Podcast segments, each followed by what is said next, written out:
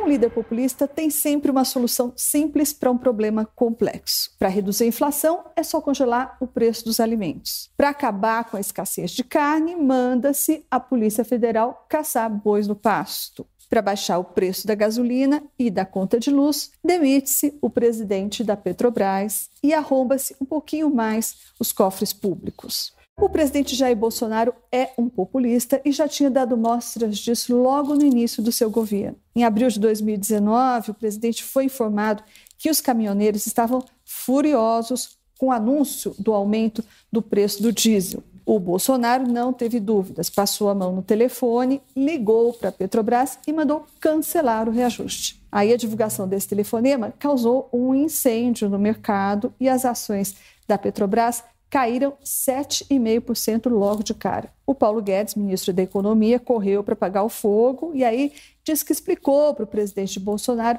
como é que funcionava a política de preços da Petrobras, que ele não podia interferir na presidência da Petrobras e disse que o presidente tinha entendido as suas explicações e não mais iria intervir na petroleira. Naquela ocasião, quem atendeu o telefonema furioso do Bolsonaro foi o Castelo Branco, o mesmo que agora foi demitido da presidência da Petrobras por aumentar o preço do diesel. Hoje, o presidente Bolsonaro afirmou que também quer baixar as contas de luz, nem que seja na marra e nem que seja preciso, para isso, usar tributos federais. Se é verdade que naquela ocasião, em 2019, o Paulo Guedes explicou para o presidente como é que funcionava a política de preços de combustíveis da Petrobras, não é verdade que o presidente entendeu as explicações do ministro. As ações da Petrobras hoje, com essa confusão toda, chegaram a cair quase 20%.